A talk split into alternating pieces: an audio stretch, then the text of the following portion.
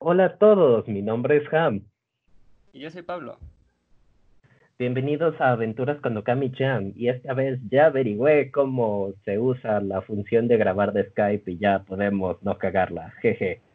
Excelente, digo. Son cosas que pasan. Al parecer tiene un pequeño buffer como de 30 segundos porque es servicio online. Ah, ok. No, yo pensé que literal perdimos como 5 minutos del, del audio del inicio. Ah, menos mal, no me fueron 30.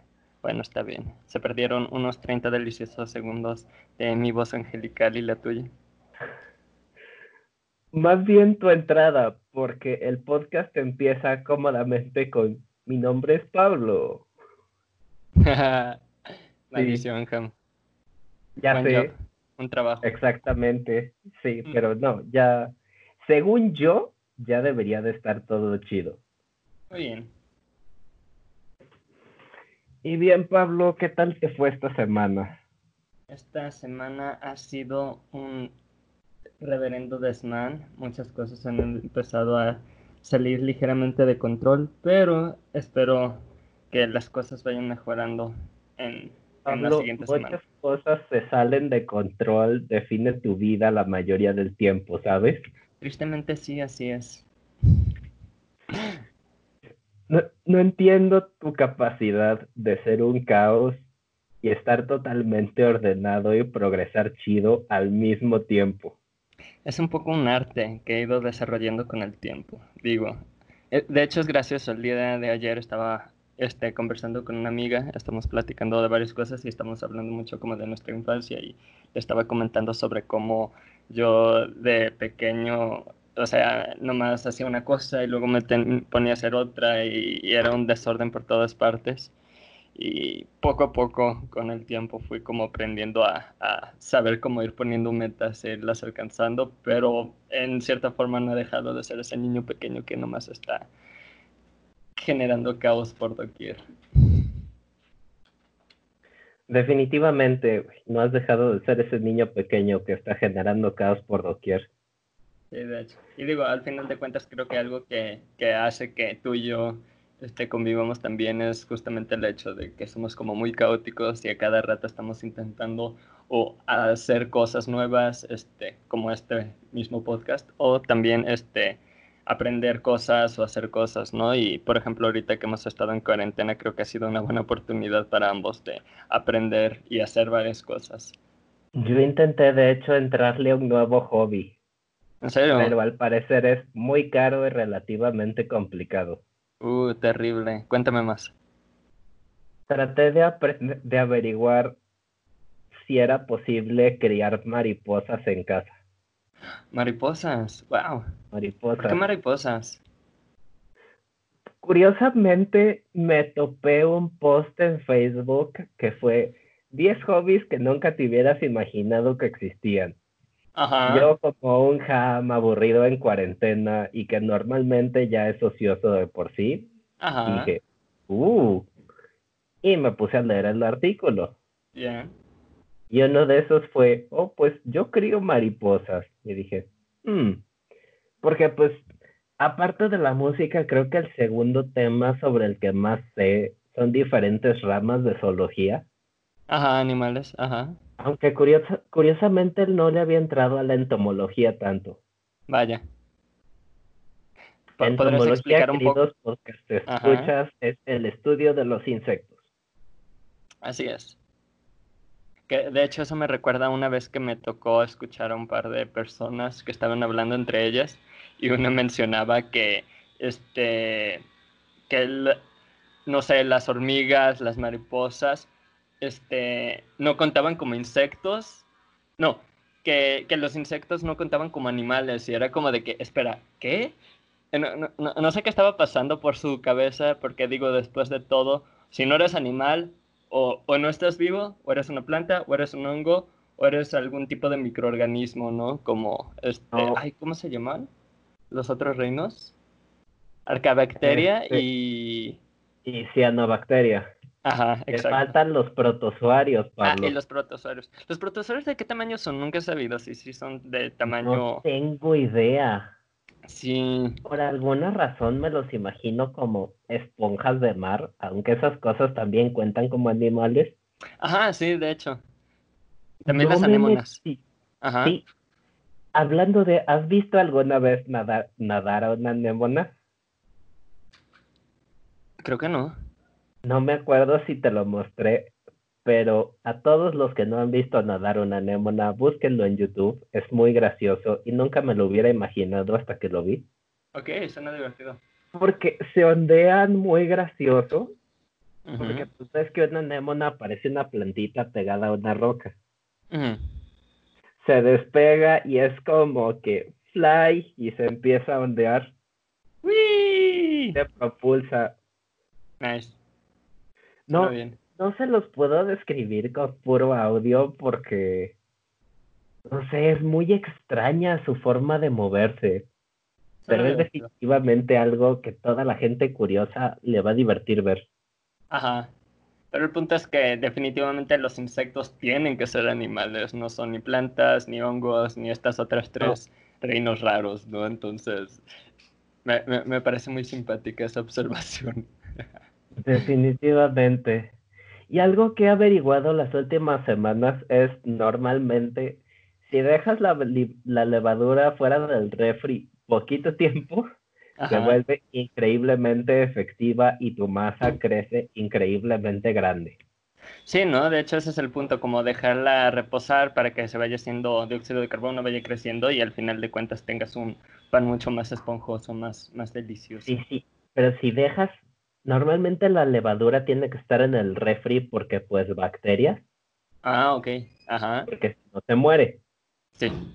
Pero si la sacas y la usas a temperatura ambiente, al parecer, pues, aumenta un montón su efectividad.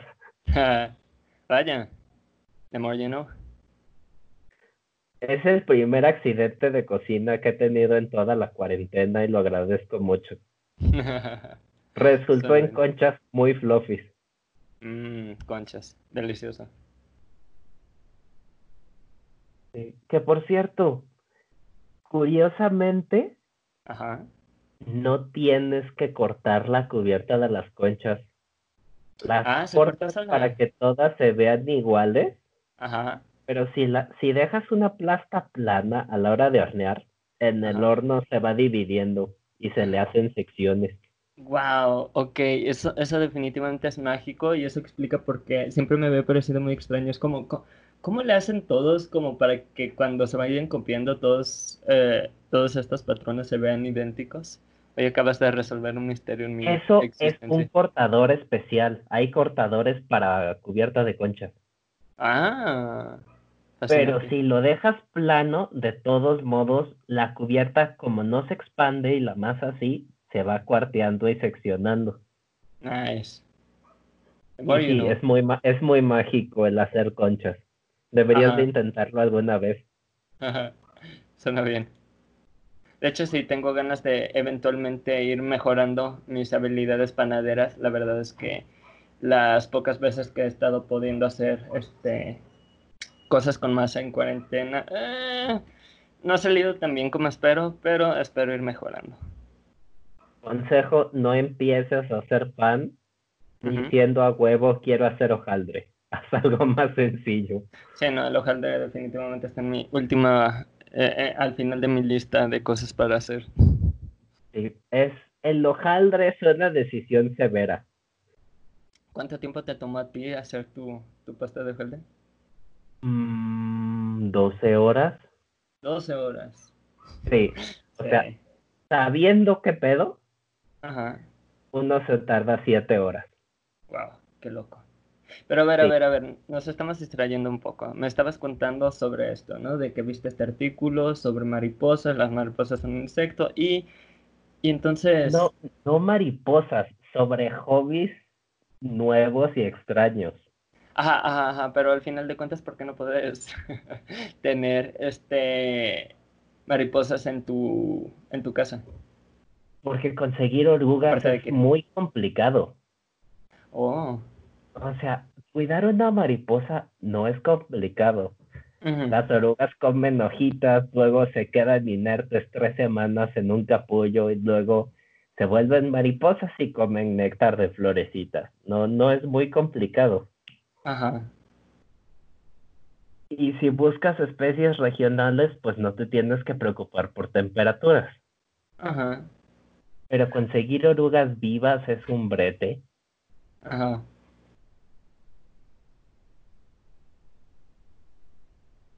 Así que sí, es el mercado de criaturas exóticas eliminó mi hobby actualmente. Oh, qué triste. Hmm. Creo que podría conseguir a alguien que, que pueda conseguir orugas de mariposa. Pablo, ¿por qué conoces tanta gente? No lo sé, es una extraña habilidad que, que traté de ir copiando a mi hermano. Mi hermano es el rey en esa habilidad, pero pues yo me defiendo. Puedo conseguir avestruces, no mariposas. y a los que nos escuchen, somos un par de personas muy raras. Sí, definitivamente. Con contactos todavía más raros. Sí, de hecho, este, a la persona a la que le pienso preguntar es a un profesor mío que tuve en la prepa. Este, él daba clases de física y, y, lo daba muy interesante, pero al mismo tiempo como que no le gustaba dar clases de eso, entonces siempre estaba haciendo un desmán. Y de hecho yo terminé dando mucho de, de su clase y ya al final de cuentas, este, como literal yo hice como la mitad de su trabajo ayudándole a mis compañeros a entender lo que debían de ir aprendiendo y demás. Extrañamente eso hizo que me llevara muy bien con ese profesor y ya nos hicimos amigos y estoy seguro de que, de que él sabe qué onda con, con mariposas. Porque un profesor, no sé, me hubiera imaginado un profesor de biología y todo bien, pero ¿por qué de física? ¿Qué tiene que ver con las mariposas? Exacto.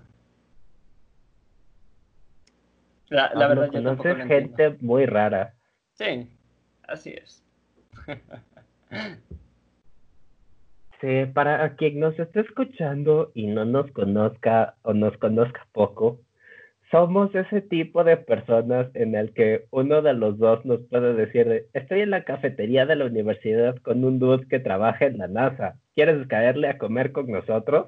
Y el otro ah, mueve sus planes y dice, sí, a huevo. Y eso es anécdota. Suena invento, pero no lo es. Sí, no, fue, fue, una conversación muy interesante aquella vez en la cafetería y en la, en la universidad. Sí, de hecho. Curiosamente, las conversaciones más interesantes que he tenido en los últimos años las he tenido por accidente. bueno, de hecho yo también, pero a ver, ¿tú qué, otra conversación extraña has tenido por accidente? En la FIL del año, no me acuerdo si pasado o antepasado, creo que fue el antepasado, terminé conversando acerca de cómics con un dude que se, que se dedica a traducir cómics para Panini. Ajá. Y también terminé hablando del Popol Vuh con un profesor de idioma maya. Ajá. Ah, sí recuerdo que nos lo mencionaste un poco. Suena muy divertido eso de, de estar haciendo traducciones para cómics. ¿Verdad que sí? Sí. Aunque bueno, no es mucho texto, no es muy pesado. Eso sí. Sí, de hecho, pero eso, pero eso es justamente lo que me llama la atención, es poco texto, este, y al final de cuentas como que tienes facilidad para, pues, de, de, que puedes cambiar un poco las palabras para adecuarlo más a, a, la forma más casual, ¿no? En la que puedes estar hablando tus personajes. Sí, de hecho. Sería muy divertido intentarlo alguna vez. Sí, suena divertido. Pero en fin, ¿Cuál era nuestro tema principal antes de que nos desviáramos un montón? Estamos hablando un poco sobre ahorita en cuarentena nuestro ocio, qué nos ha hecho hacer. ¿Qué nos ha hecho hacer? Yo he jugado más videojuegos de los que me gustaría admitir, la verdad. Ok, that's good. Ya llevo rato sin jugar videojuegos, a excepción de uno, pero... ¿Pero dónde has estado jugando? he estado jugando el MMO de Star Wars.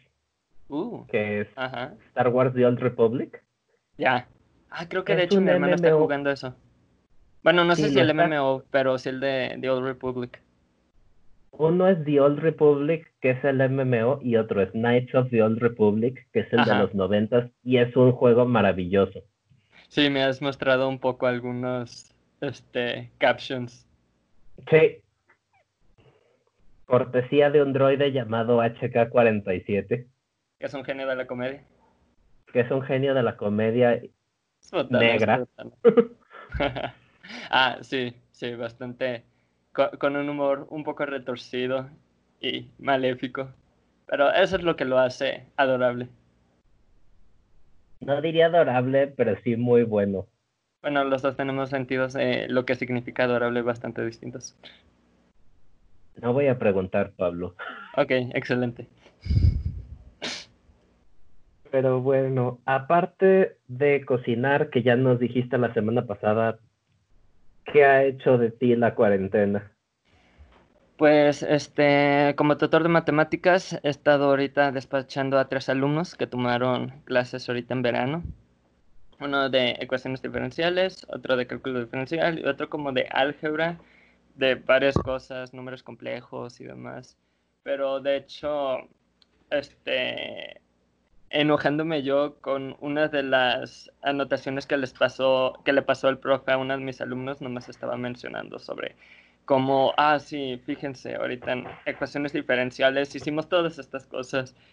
Y literal me enojé mucho porque es como de que no, por supuesto que no han hecho nada de eso, nomás es algo que referencian vagamente, pero no han hecho nada y literal me fui con mi hermano y me puse con él como a sacar así como todo mi enojo sobre lo mal que están enseñadas muchas de las materias en ingeniería. En, sobre todo en matemáticas, y, este, y me puse a explicarle así como geométricamente qué, qué se supone que debería de estar pasando y demás. Y lo, lo gracioso es que después de esta hora en la que entre que me voy desahogando, pero también como que voy explicándole y demás, de una forma como mucho más este, geométrica, más intuitiva. Regreso y, y me pongo a ver que de hecho todo eso que le había explicado a mi hermano aplica perfectamente con uno de los problemas que estaba viendo, que era lo de las series de Fourier. Y pues básicamente me di cuenta que de hecho las series de Fourier es algo bastante trivial si sabes por dónde agarrarle. Y no solo eso, sino que también como encontré una forma de hacer como mis propias series de polinomios. Digo, no quiero meterme mucho en detalles, pero definitivamente esta última semana, después de estar dando clases, he estado metiéndome como en este, ¿cómo le dirían? El rabbit hole, el hoyo del conejo, en muchas cosas de matemática abstracta bastante rara que se han hecho en los últimos 100 años. Y, y vaya, la verdad es que yo, pensé que nunca seré capaz de entender eso y ahora que estoy empezando a entender muchas de las cosas que han estado ocurriendo en las últimas décadas, es como de que, wow, es, es fascinante, pero también muy raro. Pablo, nunca voy a entender de dónde sacas tantas referencias de matemáticas. Yo tampoco. Pero suenas como a mí hace dos semanas diciendo a huevo. Acabo de averiguar de dónde sacar teoría de folk islandés y estoy seguro de que se puede tocar rock con esta madre. Sí, exacto. Sí, sí, sí, estoy, estoy completamente igual de que ahorita como con este tipo de, de, ay, olvidé la palabra, como, como que varias cosas están como conectándose entre ellas y, y, no sé, es, es sorprendente, es muy raro y, y, de hecho quiero ver a qué me lleva esto dentro de unos meses. Pero sí, aparte de estar como muy metido como en el mundo súper abstracto de las matemáticas abstractas, este, también de hecho este, he estado agarrando mucho de esas como aprendizajes que yo mismo he ido generando y lo estoy tratando de aplicar para un pequeño negocio que quiero hacer. ¿Negocio sobre qué? Este, estoy pensando en cómo juntar un poco de lo que he estado haciendo los últimos ocho años, dando tutorías de matemáticas y hacer como una especie de clase, este, o más bien curso, un curso completo de, de álgebra, por así decirlo, donde se cubran como todas las cosas básicas que pues cualquier persona que va a entrar en ingeniería le vendría súper bien como tener muy claro, de forma muy intuitiva. Y, y vas a producir este curso como un producto, básicamente.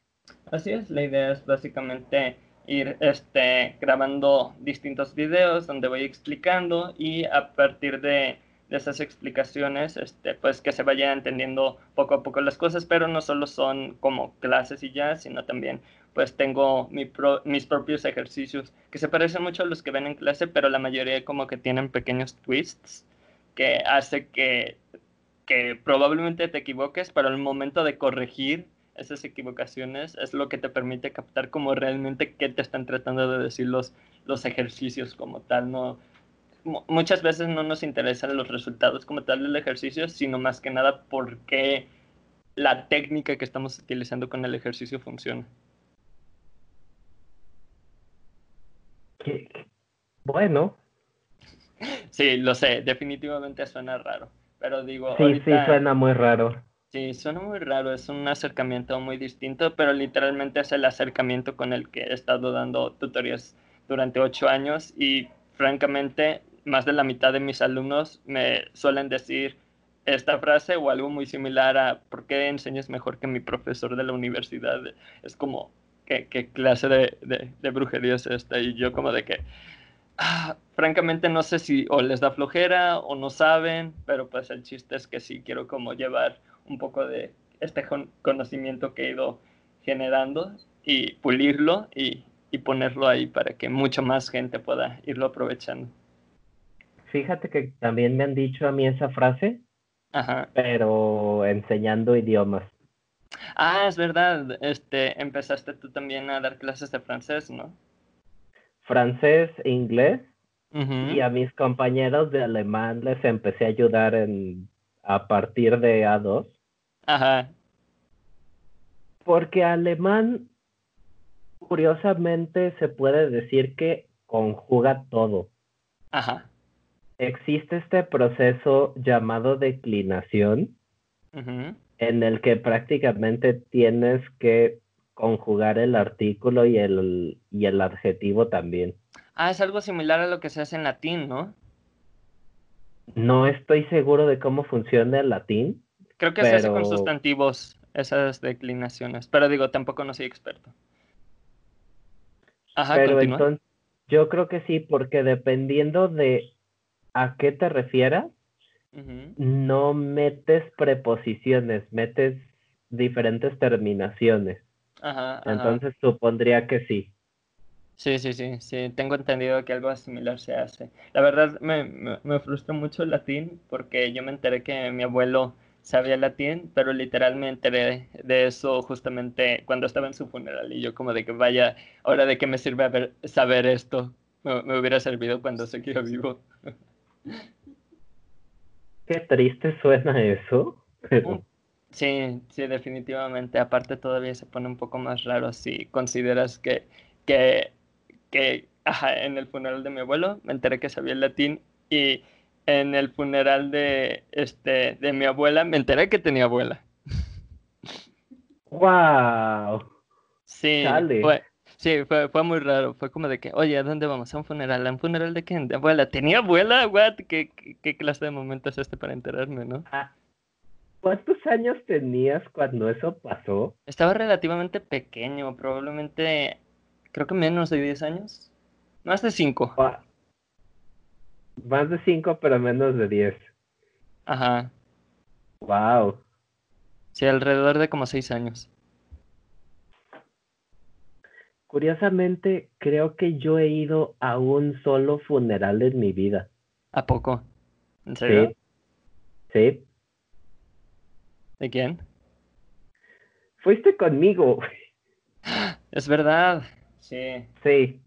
Al funeral de uno de nuestros compañeros de la primaria. No, de, del papá de uno de nuestros compañeros de la primaria. Bueno, sí, tienes razón, tienes razón. fue, fue el padre el que murió. Digo, al final de cuentas solo estaba pensando en, la relación que tenemos con las personas, pero sí, sí, sí.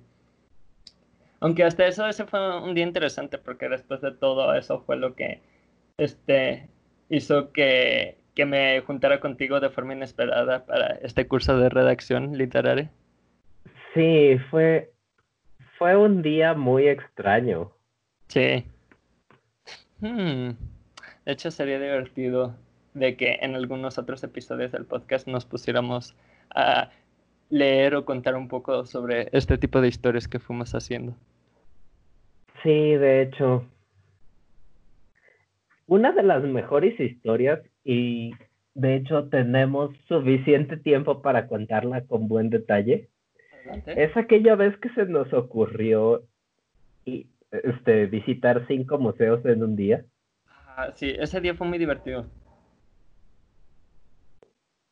Especialmente porque no nos pusimos de acuerdo y empezamos increíblemente tarde. No.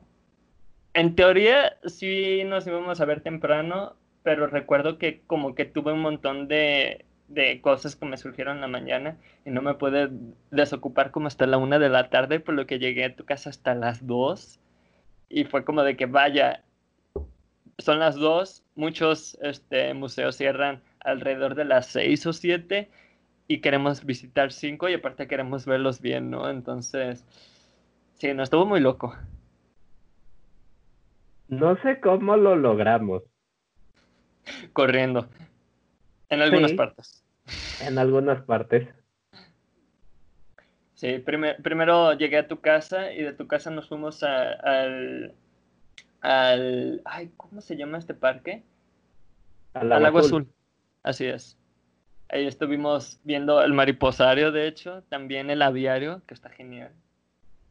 Sí. Nombramos a un pato como Hank. Así es, Hank el pato, que estaba como muy plácido en ese pequeño este laguito, nomás chileando.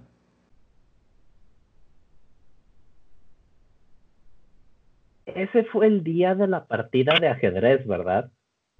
Sí, así es. Sí, pero eso vino mucho después porque estuvimos ahí en el Agua Azul, yo pienso que alrededor de como una hora y media estuvimos bastante tiempo y luego de ahí fue como de Ajá, y de ahí fue como de que, oye, no, ¿sabes qué? Hay que optimizar el tiempo, vamos aprovechando y vámonos al, este, al Museo de Pantología que está ahí al lado. Y entonces pues fuimos y de hecho ese sí lo recorrimos este, por completo, nos entretuvimos bastante de hecho con el inicio donde vean nomás un montón de rocas, ni, ni siquiera eran monolitos ni nada, nomás eran como rocas bonitas y nosotros como de que, uh, mira cómo brilla. Eso suele pasarnos bastante. Así es. También, este, luego, pues ya fuimos viendo el. Ah, no, no es un. ¿Cómo se llama la criatura grandota que tienen ahí? Gonfoterio. Gonfoterio. Que mucha gente lo confunde con un mamut, pero es como su versión ligeramente más pequeña, ¿no?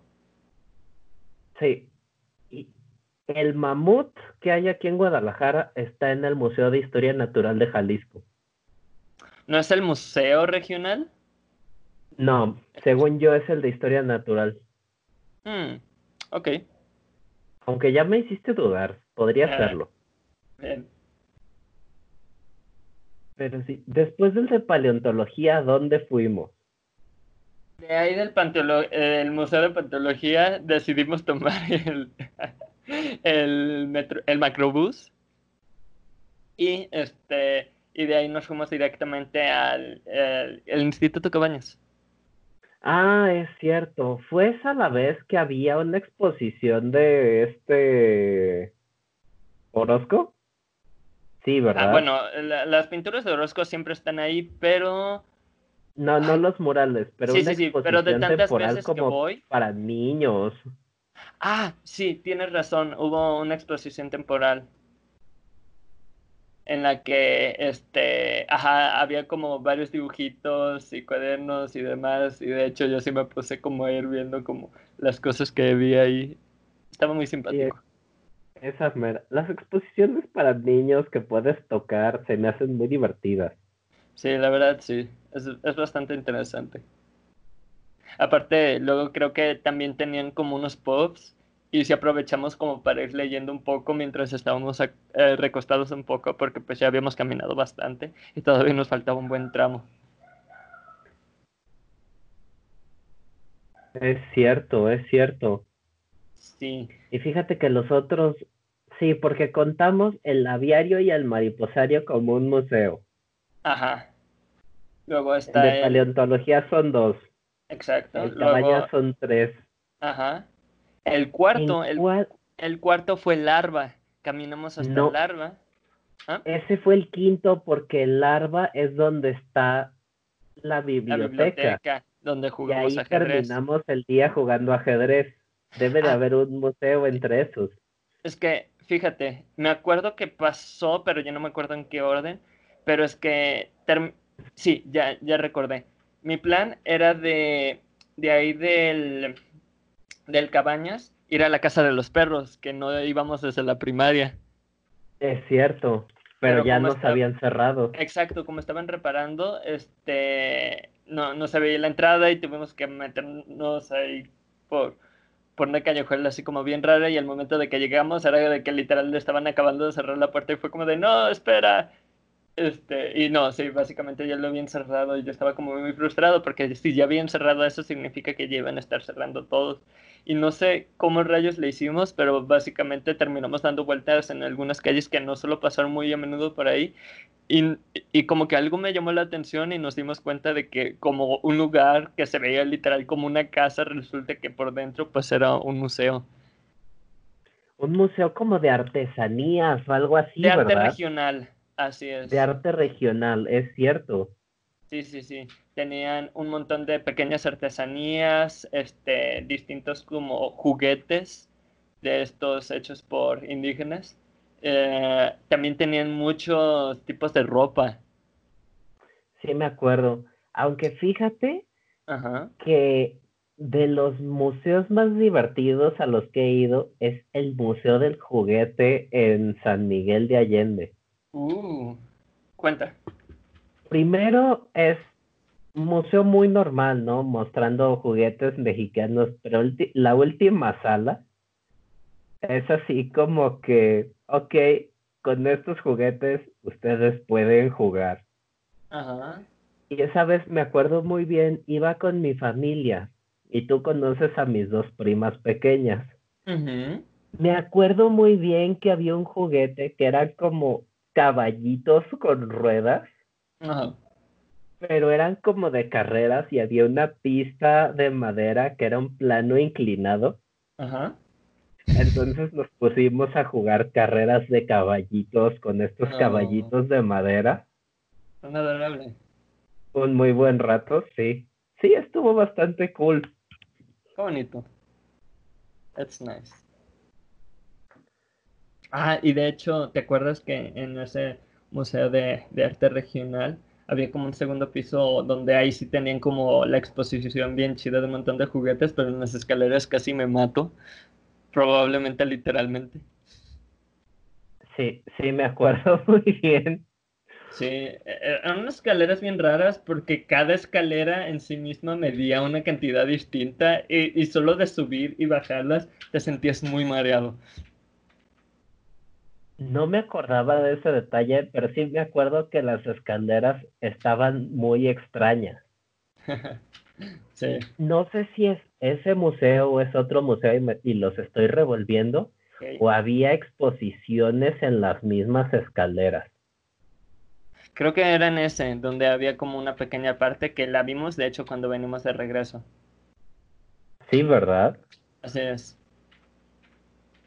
Sí, estuvo, estuvo, estuvo curioso. Y de hecho, pues sí, esa es la primera vez que yo visitaba ese museo, lo cual me sorprendió bastante porque por lo general conozco bastante bien el centro, pero de hecho, sí, eso, eso fue nuevo. Y de ahí te quería llevar a, a, otro museo. Siempre olvido el nombre, pero sé que está enfrente de la preparatoria número uno. Es un edificio bastante imponente, pero también estaban literal cerrando este, la puerta justamente cuando llegamos. Pero de ahí me acordé de que el ARBA tiene pues este exposición y la biblioteca y fue como de que, ¿sabes qué? Hay que aprovechar. Y pues nos fuimos primero a la exposición que está en la planta baja y luego en la, en la siguiente planta este, nos fuimos ahí a la biblioteca a estar un rato.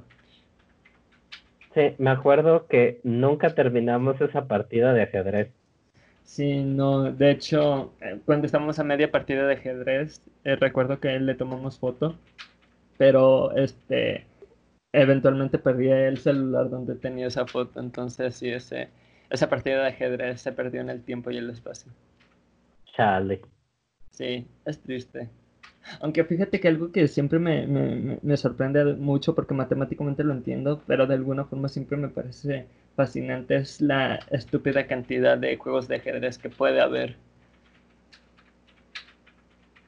Pues son de esas cosas que tienen tantas variables que su cantidad de combinaciones se vuelve exponencial. Sí. Como el cubo de Rubik, por ejemplo, es otro que si lo revuelves al azar, jamás tendrás otro igual en la vida. Aunque debe de haber menos combinaciones del cubo de Rubik que en las jugadas del ajedrez, eso es más o menos trivial. Lo interesante sería ver cómo cuántas veces más hay juegos de ajedrez que, que, jugadas, digo, que, que posiciones del cubo Rubik. Eso suena para un trabajo para mí para otro día. Sí.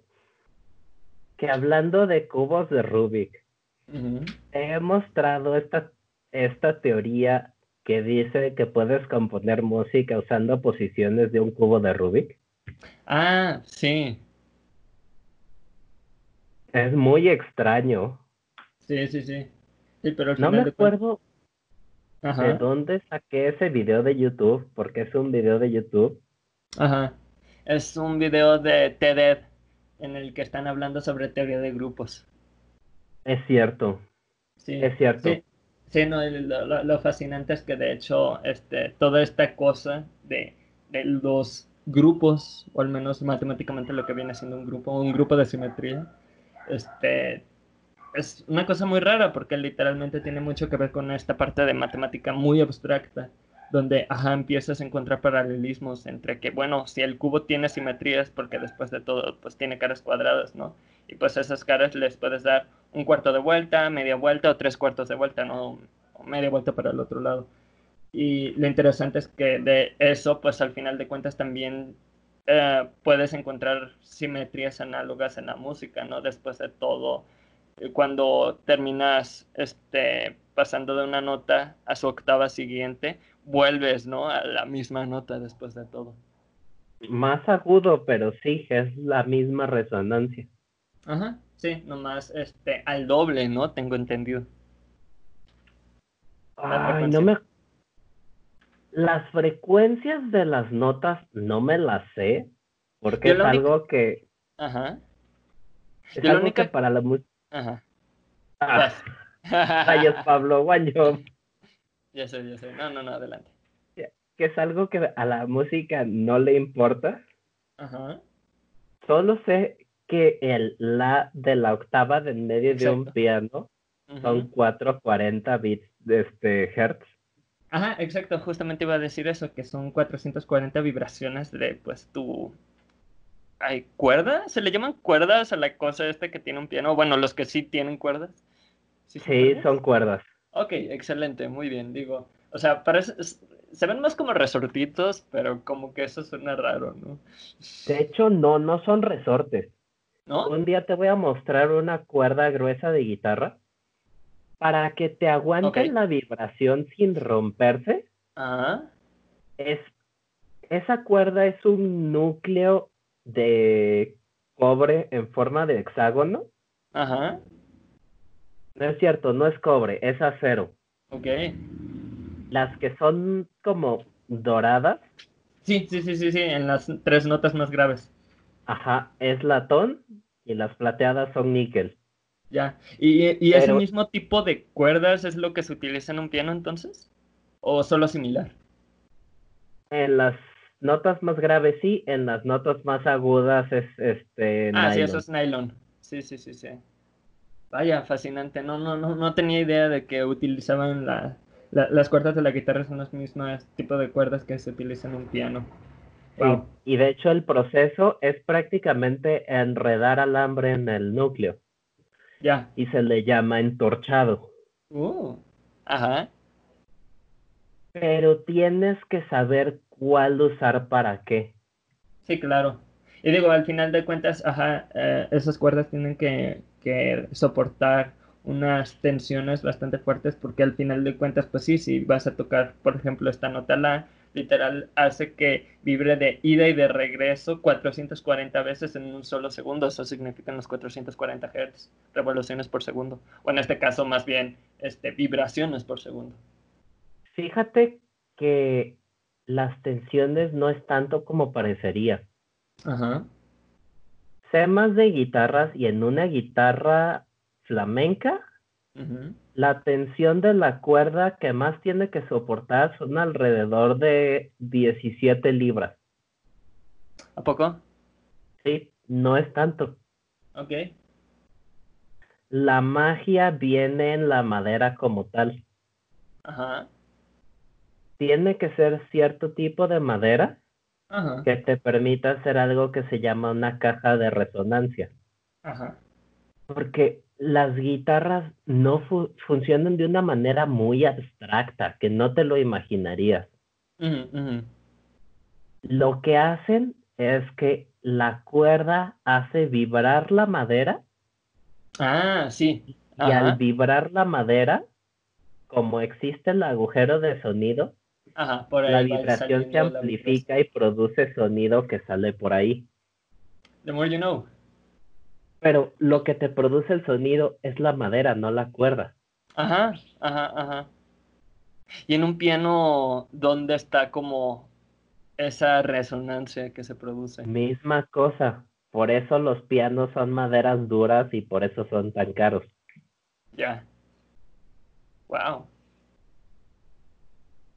Ah, ok, estoy definitivamente sorprendido.